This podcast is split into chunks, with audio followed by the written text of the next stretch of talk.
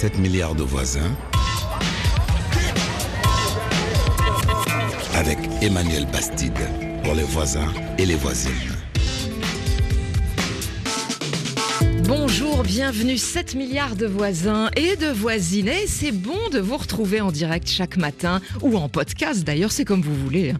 Vous êtes en tout cas tous des voisins, des voisines. Vous avez la parole du lundi au vendredi pour témoigner, pour questionner, pour euh, commenter les changements dans vos vies. Et aujourd'hui, on s'interroge sur les enfants d'expatriés. Leurs parents changent de pays pour leur travail.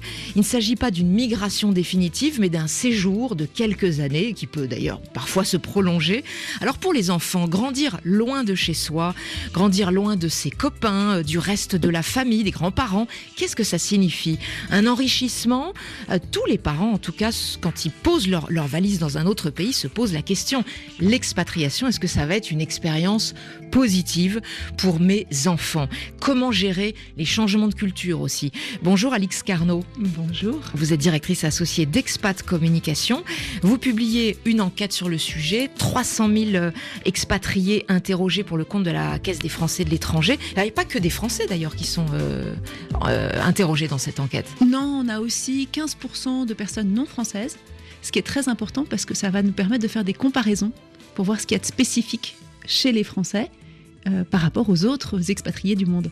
Et euh, on est en pleine période, il faut le dire, là, l'été, à quelques jours de la rentrée, euh, dans bon nombre d'établissements français de l'étranger, c'est la période de transhumance où les expatriés ont déménagé, changé de poste, donc il y a quelques petites angoisses en ce moment, non? Oui, là j'imagine que dans les maisons, les cartables sont presque Ouais. prêts Et, on et, débarque et dans le un trac pays, monte. On connaît personne et on se dit comment ça va se passer pour les enfants. Aussi bien quand on va partir que quand on va revenir. Ce qui est difficile, c'est le changement. Delphine Renard est avec nous, psychologue expatriée depuis 5 ans à Manchester au Royaume-Uni. Bonjour Delphine Renard. Bonjour. Vous avez fait de l'expatriation aussi une de vos spécialités lors de vos consultations. Il y a des familles, il y a des adolescents qui vous consultent à distance. Et vous-même, bah, votre fille de 4 ans est née en Angleterre. Vous êtes en ce moment en France, à Lyon, pour les, les vacances scolaires, j'imagine Oui, tout à fait, oui, c'est ça. Et vous êtes en liaison euh, grâce aux moyens techniques de France Bleu Lyon. Alors vous êtes euh, distante euh, parce que vous êtes à Lyon, mais bien sûr vous prenez la parole quand vous le voulez, Delphine Renard. Merci. On sera aussi en ligne avec Anita, expatriée française qui a pris un poste à São Paulo au Brésil depuis deux ans. Elle est installée avec mari et enfants. Et bien sûr, bien sûr, quant à vous, les voisins et les voisines, euh, si vous êtes euh, ingénieur sénégalais basé à Kigali, que sais-je, vous avez la parole. Dites-nous comment vous vivez ça, mais surtout comment vous le vivez pour vos enfants, parce que je sais que c'est une question qui compte pour vous. Euh, Est-ce que les enfants sont les grands gagnants de l'expatriation? Point d'interrogation. Allez, appelez-nous surtout dès maintenant au 33 1 84 22 71 71. C'est aussi le numéro WhatsApp. Et tout de suite, on écoute le message posté par une voisine. Bonjour, je m'appelle Aziza et depuis juillet 2018, je vis avec mes filles à Bujumbura. Je suis congolaise, République démocratique du Congo et euh, j'habite Bujumbura, la capitale du Burundi. Je vis avec euh, mes quatre enfants, mes quatre filles, 13 ans, 9 ans, 5 ans et euh, bientôt 2 ans. Et les deux grandes étaient chez leur père et elles sont arrivées euh, vivre avec moi, qui travaille ici qui habitent ici pour des raisons de service. Bon, ce qui a été très difficile pour elle, c'était d'abord par rapport au, climat, parce que euh, le climat était, il fait un peu plus chaud que de la ville d'où elle provient, mais aussi elle n'avait pas beaucoup d'amis. Donc, ce que j'ai commencé par faire, c'est d'avoir vraiment une routine avec elle, passer beaucoup plus de temps avec elle, avoir une routine par semaine. Il y avait des choses qu'on faisait. Comme elles sont arrivées pendant les vacances l'année passée, en juillet et en août, c'était vraiment le fun. Nous allions sur les Tanganyika, on faisait vraiment beaucoup de choses ensemble pendant les vacances, surtout le week-end. Mais lorsque euh, l'école a commencé, euh, nous sommes dans un quartier où il n'y a pas beaucoup d'enfants. Elles ne connaissent pas la langue locale. Nous avons une langue commune au Burundi et au Congo qui est le Swahili, mais c'est un Swahili un petit peu différent euh, de celui qui est parlé au Burundi. Donc c'était vraiment très difficile pour elles de trouver des copines au début, mais euh, une année plus tard, je vois qu'elles s'habituent, qu'elles sont très bien et qu'elles ont vraiment des, des amis. 7 milliards de voisins. Parce que nous sommes tous des voisins. Alix Carnot, Aziza, congolaise, qui vient de prendre un poste, enfin qui a pris un poste il y a un an au Burundi, on pourrait se dire, bon, bah, c'est pas un changement euh, majeur, finalement. Certains vont le penser. Alors, je crois que le plus important, c'est pas tellement de savoir si le changement est fort ou pas, c'est qu'il soit bien anticipé à sa juste mesure. Donc, souvent, par exemple, on va voir pour les Français, le plus difficile, ça va de partir en Belgique ou en Angleterre. Bah oui, c'est une, c'est une expatriation aussi. Et, et souvent, on se dit, c'est que dalle je pars juste en Belgique. Alors nous, chez Expat Communication, quand on entend « Attends, je pars juste à Londres », il y a plus de Français à Londres qu'à Nice. Euh, là, on se dit « Attention, ça va mal se passer ». Alors que Moscou, ou si jamais quelqu'un part à Kigali, il va se dire « Oh là là, là, je vais me préparer s'il est français ». S'il vient du Congo, il faut peut-être se dire « Bon, c'est pas grand-chose ». Et là, à nouveau, attention, chaque expatriation est un challenge parce qu'on est confronté à une nouvelle culture, même si c'est pas un grand déménagement. Et Aziza nous l'a bien fait comprendre, en tout cas. Merci à Aziza pour son euh, témoignage de Congolaise expatriée au Burundi. Tout de suite, on donne la parole à une ancienne expatriée. Bonjour Véronique Martin-Place. Euh, bonjour. Vous avez posé vos valises à Nantes depuis quelques années. Vous avez publié sur Internet Journal du Nado expatrié. L'ado, c'est vos deux filles. Euh, alors, euh, c'est pas forcément, enfin, les deux le personnage principal, c'est pas forcément l'histoire de mes filles, mais c'est vrai que je me suis quand même beaucoup inspirée de, choses que j'ai, que mes enfants ont vécues, et aussi d'autres, d'autres enfants autour de moi euh, dont je me suis inspirée. Vous avez deux filles adolescentes aujourd'hui, 14 et 16 ans. Vos filles, elles ont grandi où, Véronique? Alors elles ont grandi un tout petit peu en France au début, puis aux États-Unis pendant quatre ans à Chicago et ensuite euh, en Chine pendant trois ans euh, à Shanghai et on est rentré donc en 2015 en France à Nantes. Donc euh, Europe, Asie, Amérique, différentes expériences, différentes tranches de vie. Oui. Les, les départs, comment ça se passait? Alors les départs, bah, comme l'a déjà euh, dit Alix, euh, nous on a toujours été dans l'anticipation parce qu'on avait déjà été expatriés auparavant euh, en tant que jeune couple, puis jeune parent, puisqu'en fait j'ai l'une de mes filles qui est née à, Sri Lanka, mmh. à, Colombo. Mmh. à, Colombo, voilà. donc on, les a toujours énormément intégrés dans le processus, même quand elles étaient toutes petites, on a toujours en fait expliqué, éduqué en leur en leur en leur expliquant où on allait, en leur montrant sur une map monde, en, leur expliquant les activités qu'on allait euh, tout simplement pouvoir faire en famille là-bas dans ces contextes différents. Et je pense que c'est effectivement très très important euh, pour les enfants, même en bas âge, même après plus tard quand ils sont plus grands et surtout quand ils deviennent adolescents, de toujours les intégrer au, processus et leur expliquer la démarche, même si dans la décision finale, ben c'est pas eux qui prennent qui prennent la décision, mais les intégrer, c'est très important. Bien sûr. les les, facultés d'adaptation, vous avez durant toutes ces années observé vos, filles qui passaient comme ça d'un continent à l'autre, d'une langue à l'autre, euh, d'un milieu, d'une culture à une autre. Euh, vos filles vous ont surprise parfois? Euh, Oui, oui, oui. surtout, je dois dire, leur leur capacité d'adaptation qui est finalement euh, beaucoup plus euh, beaucoup plus rapide que la mienne, euh, notamment dans l'apprentissage des langues et la capacité d'adaptation aussi et aussi de résilience par rapport aussi à certains événements qu'elles ont pu vivre. voilà, je, pense notamment finalement au retour, le retour en France. je trouve qu'elles ont été beaucoup plus vite que moi. Mais aujourd'hui, alors elles disent qu'elles sont citoyennes de quel pays quand il y a une compétition sportive euh, ah, ah, Aujourd'hui, euh, elles disent qu'elles euh, sont françaises, mais c'est vrai que ça n'a pas toujours été le cas. Ah oui. Et, au, oui, et au collège-lycée, comment comment elles étaient perçues en rentrant, venant de quel monde finalement? Elles étaient exactement comme les autres? Euh, euh, non, euh, là c'est surtout dans les, les cours de, langue en fait, ou notamment en anglais, où effectivement, effectivement elles ont tout de suite été bien bien accueillies mm. ou mal accueillies, ça dépend. Bah, je pense par exemple aux profs ou parfois aux, élèves qui ont qui ont toujours un, bah, bah, qui sont toujours notamment parfois les profs qui sont très surpris par leur accent et aussi leur aisance en français et bon ils n'ont pas toujours l'historique. C'est ça, une bête curieuse dans la classe un peu c'est ça. Voilà, ça, peut être ça. mais, mais, en dehors de, la langue, euh, du fait qu'elle parle plusieurs langues, euh, également une bête curieuse sur le plan culturel par rapport aux autres adolescentes? Euh, oui, oui, parce que euh, elles vont avoir euh, des, par exemple, elles vont avoir des connaissances sur certains pays qui sont plus importantes, et, enfin notamment les pays où elles ont vécu. alors qu'en France, bon, bah, la géographie française, c'est pas forcément toujours, c'est pas forcément toujours ça. Est-ce que on, sait utiliser leurs leurs différences, leurs talents? oui, tout à fait. Moi, j'ai un exemple euh, tout simple par rapport à ma fille aînée. Euh, donc, euh, dans son lycée, à partir du lycée, ils organisent des, des, des ils sont spécialisés dans, en échanges, les échanges internationaux. Donc, ils peuvent aller, passer un, un, mois, deux mois, trois mois, voire même un an à l'étranger. Et c'est vrai qu'ils ont utilisé ma fille aînée en fait comme une jeune médiatrice, une jeune ambassadrice pour créer un, un nouvel échange avec l'Irlande, avec un, un, établissement avec qui ils n'avaient pas de d'accord d'échange et euh, ça a été un petit peu, bah, comme elle parlait l'anglais couramment, ils l'ont envoyé là-bas avec pour mission bah, finalement un petit peu de se, renseigner et de créer, euh, euh, enfin, de d'être le, le, le, point de départ pour pourquoi pas un échange. Et donc ça a été le cas. Et dans l'année qui a suivi par son séjour. Et le, partenariat a été euh, euh, concrétisé et trois autres Françaises euh, sont parties et trois jeunes Irlandaises sont venues. Grâce à une enfant de l'expatriation finalement, voilà.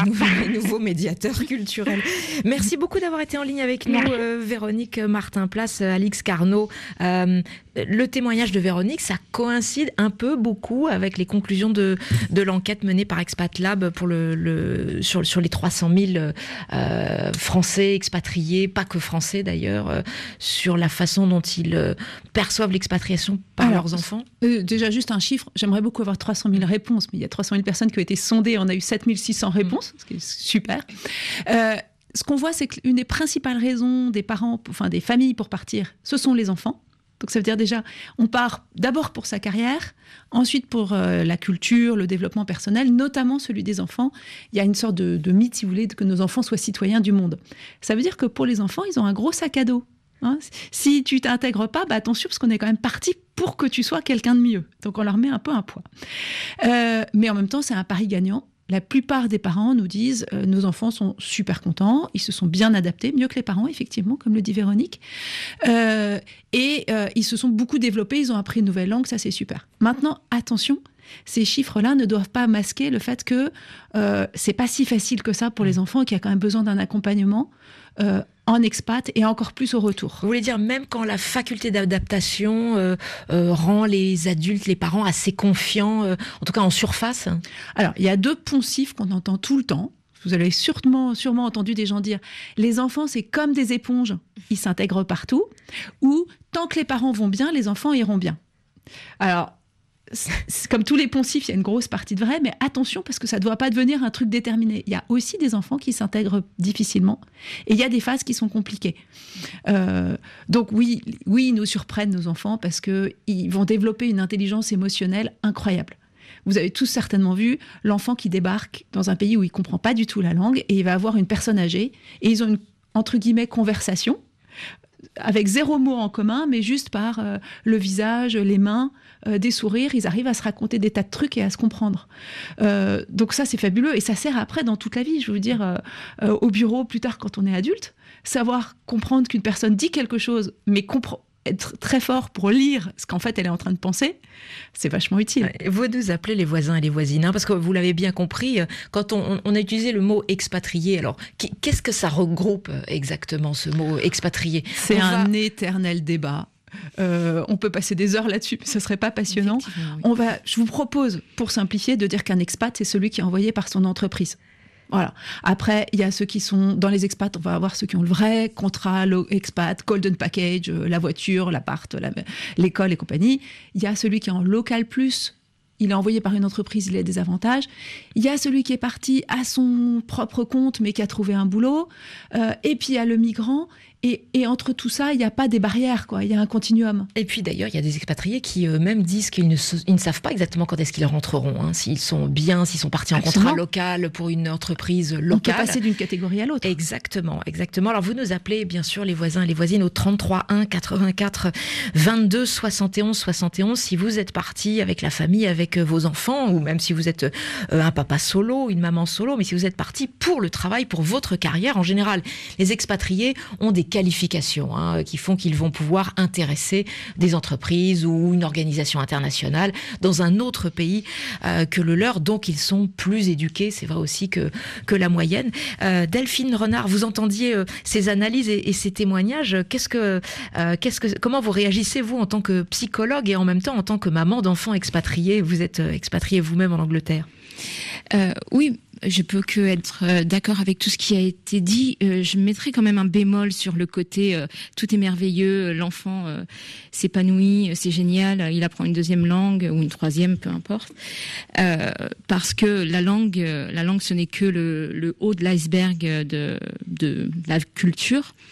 Et, donc, il y a plein d'autres implications pour l'enfant, comme pour l'adulte, mais principalement pour l'enfant en expatriation. Euh, alors, en fonction des âges, c'est pas les mêmes, euh, c'est pas les mêmes challenges quand on arrive tout bébé, euh, enfant à l'école primaire ou adolescent. Exactement, c'est pas du tout les mêmes challenges parce que chaque chaque tranche d'âge a un challenge en lui-même. Ensuite, ça dépend également de comment, on, donc comme euh, comme nous a dit euh, euh, votre intervenante tout à l'heure au téléphone, ça dépend de comment on prépare l'enfant. Donc là, il y a, il y a, vraiment beaucoup de choses à faire pour pour aider l'enfant à intégrer une nouvelle culture, à l'aider. Mais ça dépend aussi de bah, des des fantasmes, je dirais, des parents et du choix de l'école euh, qu'ils feront aussi pour leurs enfants. Euh, ça va beaucoup déterminer euh, la façon que l'enfant pourra s'intégrer dans, dans la culture ou intégrer la culture en lui. Vous avez bien parlé des fantasmes des parents. Bon, il y a beaucoup de choses à dire là-dessus et bien sûr, vous nous appelez où que vous soyez dans le monde, les voisins et les voisines, si vous êtes provisoirement déracinés. 33 1 84 22 71 71, on donne la parole à un voisin, Geoffrey qui nous appelle de Berlin. Bonjour Geoffrey, soyez le bienvenu. Bonjour à tous et à toutes. Vous êtes installé en Allemagne depuis 15 ans, c'est bien cela? Oui. Et euh, vous-même expatrié depuis l'âge de 12 ans Oui. Ah, c'est ça. Donc euh, vous n'avez jamais été tout à fait euh, chez vous finalement bah, Ça fait longtemps, ouais. Et vous avez quel âge aujourd'hui, Geoffrey? J'ai 37 ans aujourd'hui. D'accord. Et alors, quand vous regardez derrière vous?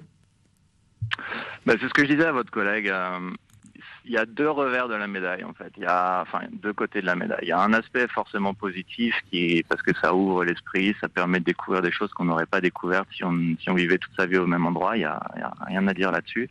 Et d'un autre côté, je pense pour les enfants, c'est assez difficile d'être arraché comme ça. Enfin dans mon cas, je pense dans beaucoup de, de, de gens avec qui j'ai grandi, être arraché tous les 2-3 ans euh, à, un, environnement auquel on vient de s'habituer à peu mm. près, puis de devoir recommencer à zéro. C'est ça, c'est votre père qui, qui, euh, prenait un poste différent euh, tous les 2-3 ans? Ouais. D'accord. Oui, oui. Et donc tout le monde suivait? Eh ben oui. Mm. Et enfin, j'imagine que ça a dû être discuté, mais, mais bon, les enfants n'avaient pas trop leur mot à dire dans tout ça. Mm. Et euh, en gros, ah, enfin moi après j'étais tout seul à partir d'un moment et c'était assez difficile de, redémarrer tous les trois ans. Et en fait le seul dénominateur commun qu'on a euh, dans ces phases, c'est le noyau en fait, les, parents et soi-même. Et, euh, et c'est ce que je disais euh, hors antenne que ce noyau en fait, c'est vachement important qu'il soit très, qu'il soit solide, solidaire et sain en fait. Et, euh, et d'après ce que je pouvais observer autour de moi. Euh, et même encore aujourd'hui, je vois les, les, familles qui sont vraiment très saine. Euh, elle voit ça comme des aventures et les enfants ou qui ont des, situations familiales un peu plus difficiles avec des problèmes de couple et tout ça, mm. ou alors des parents qui se réfugient dans leur travail, à mon avis, ils en souffrent un petit peu plus. C'est la solitude au coin de la porte, euh, puissance 10 finalement. Hein. Mm. Un petit peu, euh, c'était surtout après, bon voilà, après il y a un petit peu la, la compétence sociale aussi, mais il faut se réintégrer à chaque fois et c'est pas toujours facile. Merci de nous avoir appelé Geoffrey Alix Carnot. Oui, je, je J'étais passionnée par ce que racontait Geoffrey. Je pense qu'il y a une notion qui peut être hyper utile pour tous les voisins et les voisines. C'est celle de ce qu'on les, anglo-saxons, ils sont bien meilleurs que nous pour faire des concepts. Et ils appellent ça les TCK, Third Culture Kids. En, en français, on va dire enfants de la troisième culture. Et c'est de dire ces enfants qui ont grandi dans un environnement qui n'est pas celui de leurs parents, euh, ils vont développer une culture spécifique et, on va, ils ont plein de, points communs. Et vraiment, je vous invite, vous, parents, à vous renseigner sur cette notion d'enfant de la troisième culture, à lire les livres qui ont été écrits là-dessus, parce que ça va vous permettre de mieux comprendre ce que vivent vos enfants. Je sais qu'en tant que maman, euh, nous, on a beaucoup bougé aussi tous les 2-3 ans, et ça, c'est vraiment un facteur complètement différent. C'est pas du tout la même chose de partir s'installer aux États-Unis à 15 ans et d'y vivre toute sa vie, ou comme je ferais, de bouger tous les 2-3 mm. ans avec cette espèce de sentiment que la vie euh, est quelque chose qu'on ne contrôle pas et dont on ne sait absolument pas ce qu'elle va vous réserver. Euh, quand, moi, moi j'étais persuadée que comme mes enfants étaient élevés au lycée français, ils étaient des Français et qu'il n'y avait pas de question, même si jamais tous les trois ans ils déménageaient.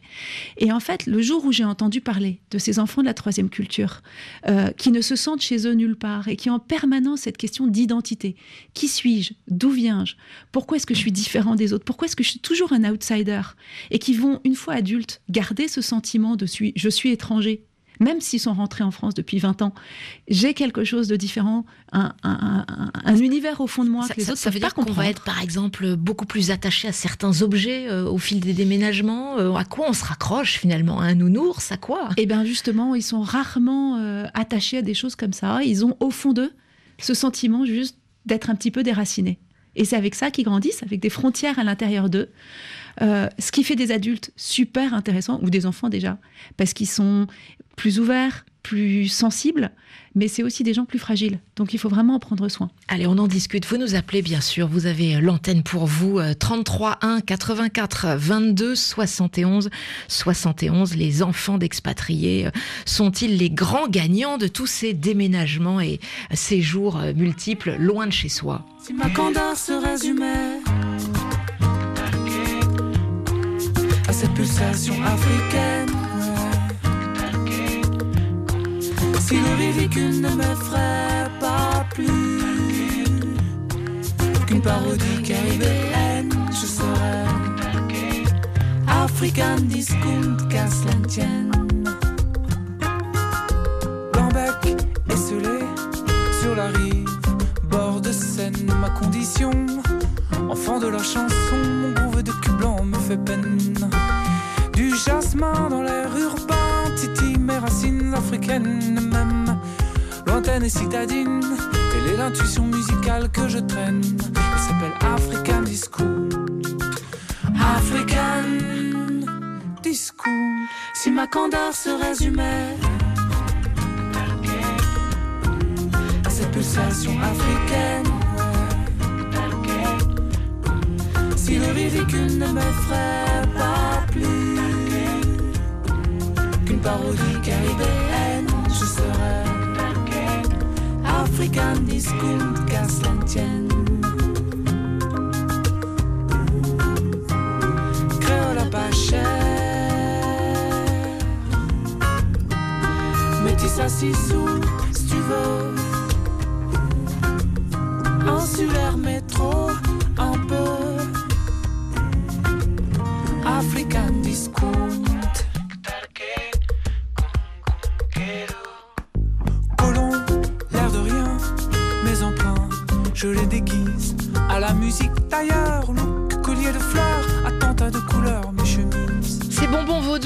Vaudou, African Discount chez 7 milliards de voisins. On est en direct maintenant du lundi au vendredi, c'est bien le retour, la fin de l'été et on vous donne la parole chaque jour pour commenter, témoigner de vos vies quotidiennes. Aujourd'hui, on s'intéresse aux enfants de l'expatriation, c'est-à-dire des parents qui travaillent loin de chez eux et qui euh, sont partis avec le reste de la famille. Bien évidemment, il y a des mamans solo, des papas solo, des couples et les enfants euh, qui suivent. Vous nous appelez au 33 1 84 22 71 71. On a entendu pas mal de euh, témoignages. On donne la parole à une Française installée à São Paulo. Bonjour Anita. Bonjour Emmanuel, bonjour les voisins. Vous êtes dans une immense ville ou plutôt une mégapole brésilienne. Euh, vous qui venez de France, vous avez deux petites filles. Alors comment ça se passe? Pour vos filles surtout. Alors effectivement, effectivement, on est dans une ville euh, gigantesque. Euh, alors euh, nous, donc moi je suis française, mon mari, le père de mes filles, est cubain. Donc déjà, elles ont, elles ont quand même deux cultures aussi. Enfin, j'écoutais les, les mm. témoignages précédents. Donc elles, elles, sont déjà nées avec deux cultures. Elles se partagent déjà entre deux pays. Et là, on est donc dans un pays tiers. Nina, la plus grande, est arrivée un peu avant ses deux ans. Euh, June, la, plus jeune, est née ici.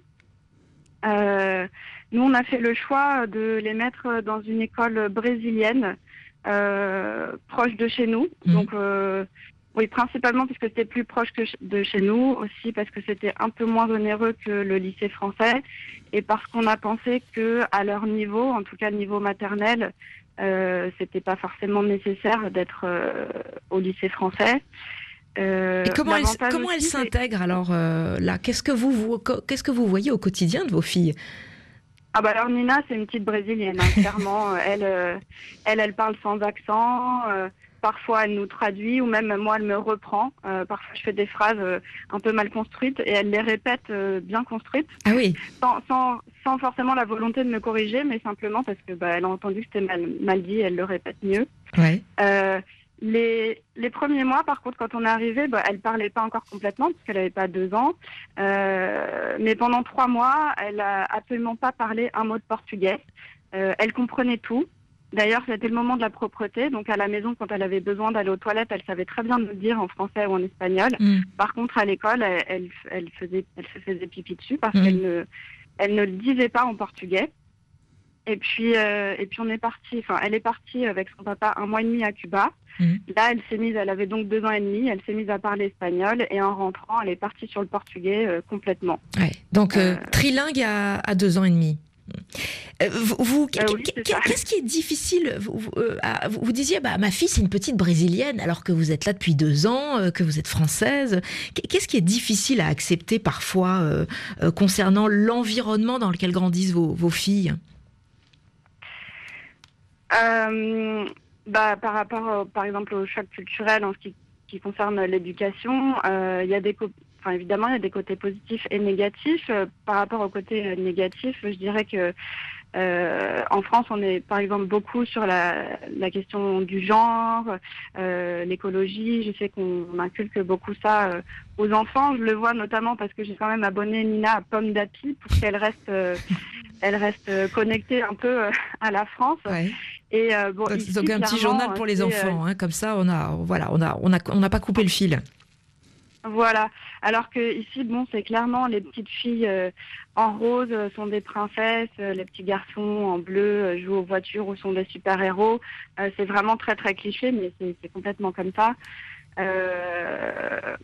après, ce qui peut être difficile aussi, c'est la, peur du, décalage ici, parce que nous, on est étrangers tous les deux. Mmh. Et bon, on parle portugais, mais on maîtrise pas complètement.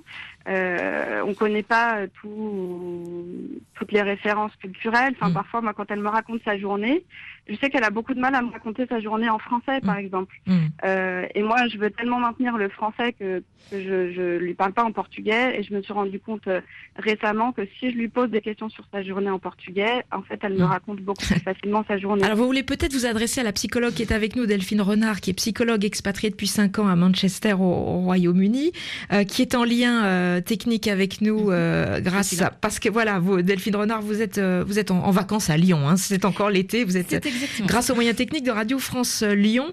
Anita, vous voulez poser une question précise à, la psychologue?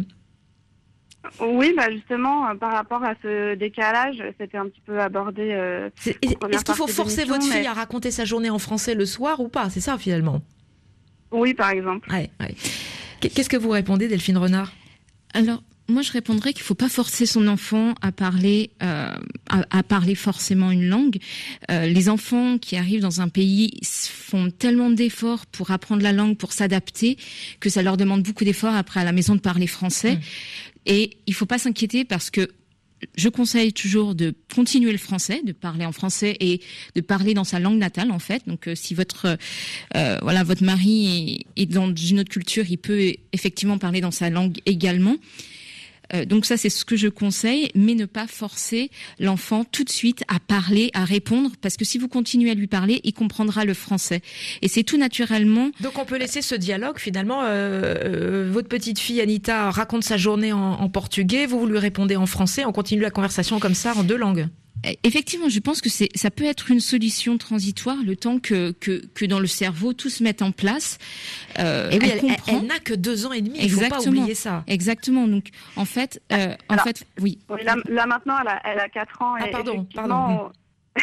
euh, elle est arrivée à deux ans, donc donc elle va avoir 4 ans. Mais euh, c'est vrai qu'on la force pas et on essaye de la suivre. C'est juste que j'ai pas eu l'idée tout de suite de lui poser les questions sur la journée en portugais, par exemple. Effectivement, c'est quelque chose qui n'est pas pas forcément spontané quand on parle que en français à son enfant, parce que euh, parce que on parle en français et donc pour nous on réfléchit en français. L'enfant va apprendre à réfléchir euh, d'une autre façon. Il faut savoir que la langue est porteur d'une d'une façon de réfléchir avec la structuration, etc. Et donc il va réfléchir d'une certaine façon et apprendre euh, à, que tel domaine, tel vocabulaire est réservé à telle langue. Et donc, ça lui est très compliqué de d'expliquer ce qu'il a vécu dans une langue, dans un environnement, dans un autre environnement, dans une autre langue. Anita, vous êtes toujours en ligne avec nous à São Paulo je suis, toujours là. Je, sais aussi que pour vous, ça a été euh, assez dur en tant que Française que, que votre fille aille à l'école en uniforme. Oui, oui, oui, exactement. Euh, alors pour mon mari, au contraire, c'était super parce que lui, il est cubain et donc il a grandi en uniforme. Euh, moi, ça m'a fait vraiment drôle parce que bah, moi, je suis une enfant de la République. J'ai grandi à l'école publique française et euh, bah, forcément, on, on se base sur son propre modèle.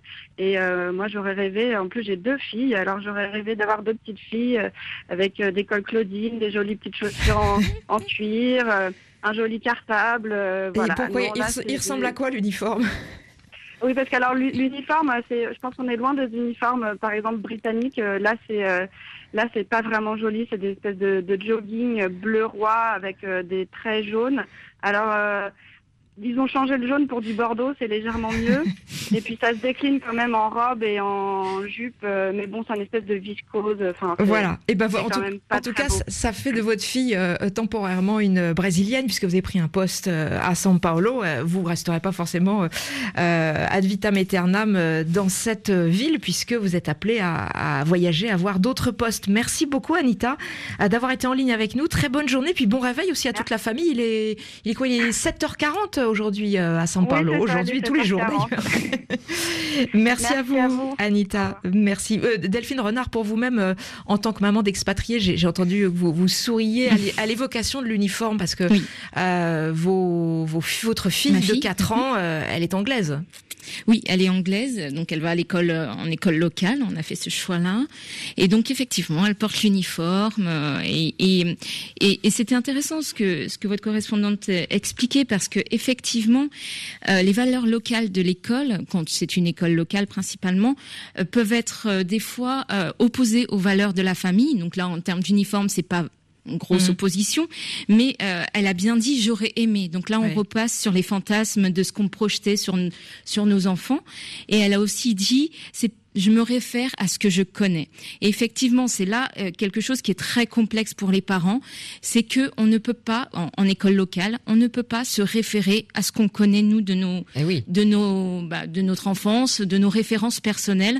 Donc, il faut accompagner un peu à l'aveugle nos enfants dans leur propre univers et accepter que, ben, ils ne, ils ne sont pas comme nous, ils sont complètement différents. Bien, bien qu'ils parlent la langue des parents, ne l'oublions pas. Donc, c'est ça qui est, qui est préoccupant, enfin qui est difficile à comprendre. Je me souviens d'une mère qui disait à propos de sa fille qui, avait grandi aux États-Unis, euh, j'ai l'impression que ma fille qui est parfaitement bilingue anglais-français ne comprend pas mon humour en tant que française, alors que c'est ma fille. Oui, parce que euh, parce que dans, dans l'opinion publique, il y a une grande il y a une grande confusion entre la langue et la culture. La langue, c'est juste le haut de l'iceberg. C'est vraiment, à mon sens, c'est ce qui est le moins important. Mm. dans la culture, parce qu'on peut se comprendre sans la langue, comme comme vous l'avez dit. Vous, euh, votre fille, elle est elle est à l'école dans une école anglaise, donc euh, elle a été puisque elle est elle est elle est arrivée bébé, non, elle est elle est née, elle est née euh, à, Manchester, donc elle était gardée aussi par ce qu'on appelle nous en France une assistante maternelle, et là aussi pas du tout les mêmes codes. Non, exactement. Euh, tout à fait. C'est vraiment pas les mêmes codes. Donc, euh, notre correspondante tout à l'heure nous a expliqué par rapport à, au genre. Euh, en Angleterre, c'est plutôt par rapport à la télévision. En France, on fait attention aux écrans pour les enfants. On est extrêmement éduqué par rapport à ça. Oui, enfin, je sais pas si on fait attention. En tout cas, une assistante, une assistante maternelle est formée pour ne pas laisser des enfants devant les écrans toute la journée. C'est son métier de, de, voilà, de exactement, à ça. exactement. Alors qu'en Angleterre, il y a, y a pas c'est quelque chose qui n'est pas important. Il y a la télé, il y a les écrans dans, dans les crèches. voilà, l'écran est très très présent dans la vie des enfants. D'accord, on prend ses repas devant la télévision. Bah, donc, euh, à vous de faire le deuil, c'est ça euh, bah, Oui, du coup, là, c'était. Euh, il y, a, y, a, des. En tant que parent, je pense que ce qui est très compliqué, euh, c'est de, de lâcher prise sur des croyances, des valeurs qu'on tenait à cœur et de se dire bon bah c'est pas notre monde, c'est le sien hmm. et on va l'accompagner dans son monde qu'on ne connaît pas. Alix Carnot, alors vous, qui êtes directrice associée d'Expat Communication, qui a publié donc cette enquête hein, sur les enfants d'expatriés. Euh, vous êtes d'accord avec ces analyses-là et avec le, témoignage qu'on a entendu euh, Une forme de lâcher prise est nécessaire pour que ces enfants grandissent euh, sans trop de, finalement, de crainte de, de déloyauté par rapport à leur famille? Je crois que c'est exactement ça. ce qu'a dit Delphine était hyper juste. Euh, il y a le fait de lâcher prise, il y a le fait d'accepter. Quand on est parent, on a envie de protéger. Vous savez, on aimerait être barba papa qui se fait tout pour ses enfants. Euh, alors, de toute façon, c'est un fantasme. Mais quand on est à l'étranger, encore plus. Et alors, ce qui est drôle, c'est qu'on vit dans les fantasmes dans tous les sens. Mhm. Dans l'autre sens aussi, ce que je trouve très marrant, c'est que les petits expatriés, ils ont une vision de leur pays d'origine qui est complètement fantasmée. D'abord parce qu'ils reviennent que pour les vacances. Donc ils connaissent souvent que les aspects positifs de la, par exemple de la France. Mm. On voit des petits, des petits gamins qui pensent qu'il fait toujours chaud en France par idéaliser parce qu'ils rentrent que pour l'été. Euh, mais même quand ils parlent, c'est la même chose pour les autres, hein, pour leur pays d'origine. Ah bah tous, tous dans tous les sens. Et quand ils parlent de la culture de leur pays, alors Déjà, ils en ont une langue qui peut être un peu bizarre. Enfin, les enfants expats, ils parlent souvent la langue. Oui, vous, me disiez hors antenne que les, les, Français, dans les lycées français de l'étranger, ils ont, ils ont un accent un peu différent des petits Français en France. Absolument, ils, parce que... Ont tous le même type d'accent français. alors, nous qui avons beaucoup bougé, oui, d'une cour de récré à l'autre, on retrouvait cette espèce de sabir un peu bizarre. Alors, il y a des mélanges locaux. Euh, en Italie, euh, il tirait euh, pour dire les foot, il disait les cages ou il disait, enfin voilà, tout le langage du foot c'était en italien forcément, mais quand même il y avait cet accent qui était le même que celui que nous on avait trouvé à Barcelone ou à Melbourne, donc c'était marrant. et ils ont un accent qui chante beaucoup plus que, notre français très plat euh, de France. Mais alors en plus, ce qui est rigolo, c'est qu'ils ont leur propre culture. Enfin, ils croient connaître la France et en fait, ils connaissent ce que leurs parents leur en disent. Et donc, nous parents, on a quand même une super responsabilité. Mm. Euh, moi, je me suis rendu compte que mes enfants pensaient que, que tous les enfants de leur âge écoutaient Sardou. Quand ils sont rentrés en France, ça a fait super bizarre dans la cour de récré. La fameuse troisième culture des enfants d'expatriés, jamais vraiment à leur place, mais en même temps tellement enrichie. Allez, vous nous appelez si vous êtes ex-enfant expatriés ou parents d'enfants expatriés. 33 1 84 22 71 71. 7 milliards de voisins. Ouais. 7 milliards de voisins. Tout le monde est voisin. Et nous accueillons Radi, qui est une fille de diplomate sénégalais qui est installée à Montréal. C'est bien cela, Radi? C'est exactement ça. D'accord. Bon, alors donc vous êtes d'où aujourd'hui, Radi? Bah, en fait, je sais pas. Quand on pose la question, j'ai tendance à dire sénégalaise, mais c'est aussi canadienne. Mais je ne suis pas née au Sénégal, je suis née en Tunisie. J'ai tendance à dire que c'est une SPF, sans pays fixe. Ah, c'est ça, sans pays fixe. Vous avez grandi et, après, vous avez grandi dans, dans quel pays? Euh, bah, je suis née en Tunisie, on est allé en Mauritanie, ensuite en Arabie Saoudite, ensuite en Égypte, ensuite en Algérie, ensuite au Maroc, ah pour enfin atterrir au Canada. Ah oui. Et alors, aujourd'hui, résultat des courses, à 33 ans, bah, à 33 ans, ça fait une fille qui, euh, qui, a développé un mécanisme assez bizarre. Elle a décidé de ne pas s'attacher aux gens, sachant que c'est toujours temporaire. Ah. Ah. Et en amour, ça donne quoi? Euh, Ça donne des relations à distance. C'est-à-dire? Qui peuvent être aussi compliquées. Hmm. Bah, c'est ça. Ou bien des relations temporaires. Ça veut dire que là, aujourd'hui, c'est un problème dans votre vie, Radi bah, c'est un problème, nous, non, parce que dans le sens où ça a toujours été le même. Donc, du coup, c'est comme mon mécanisme à moi, c'est une façon de me protéger. puisque de toute façon, on va changer de pays, de toute façon, on va déménager. C'est ça qui est ancré dans, votre, dans votre psychologie. C'est ça, et c'est comme ça que je fonctionne aussi. Vous en parlez Mes collègues de travail, je leur Oui. Mes collègues de travail, je leur dis, bah, je m'attache pas à vous. De toute façon, je sais que il se peut que je change de pays bientôt. Donc, c'est comme un mécanisme naturel pour moi. Et qu'est-ce qu'on vous renvoie de vous-même comme image, Radi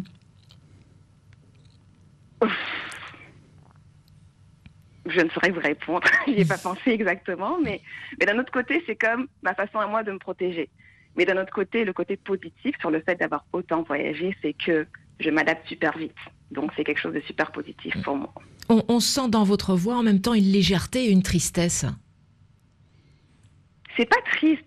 Ce qui est triste, c'est que souvent je dis à mes amis, bah, bah aux amis temporaires du moins, que j'ai pas d'amis d'enfance. C'est la seule chose qui me manque quand je les entends parler d'amis d'enfance. Mais à part ça, c'est comme euh, super enrichissant comme expérience, je trouve. Qu'est-ce que vous diriez euh, aux parents qui nous écoutent et qui élèvent leurs enfants euh, loin du pays d'origine?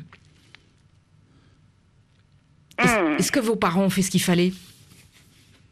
Ils ont fait ce qu'il fallait. Bah, ils ont fait ce qu'il fallait dans le sens où une chose qui était non négociable, c'est qu'il fallait qu'on parle Wolof, qui est la langue du Sénégal. Hmm. Donc ça, c'est sûr que c'est un plus. Parce que quand on retourne actuellement au Sénégal, oui, on est des enfants d'expatriés, mais on arrive quand même à communiquer et à s'en mêler avec les gens. Hmm. Ça, c'est une chose positive. Mais euh, est-ce qu'ils ont fait ce qu'il fallait? Je pense que oui. Et c'est assez riche comme expérience, donc euh, si c'était à refaire, je pense que je le referais. Merci Radi, malgré, euh, malgré les freins, malgré les difficultés, on sent une grande résilience hein, chez vous finalement. Effectivement. Radi, merci beaucoup d'avoir été au téléphone avec nous. Vous continuez de nous téléphoner au 33 1 84 22 71 71. Delphine Renard, euh, psychologue, euh, avec les années, euh, les, les adultes qui nous appellent parfois peuvent ressentir aussi une forme d'amertume.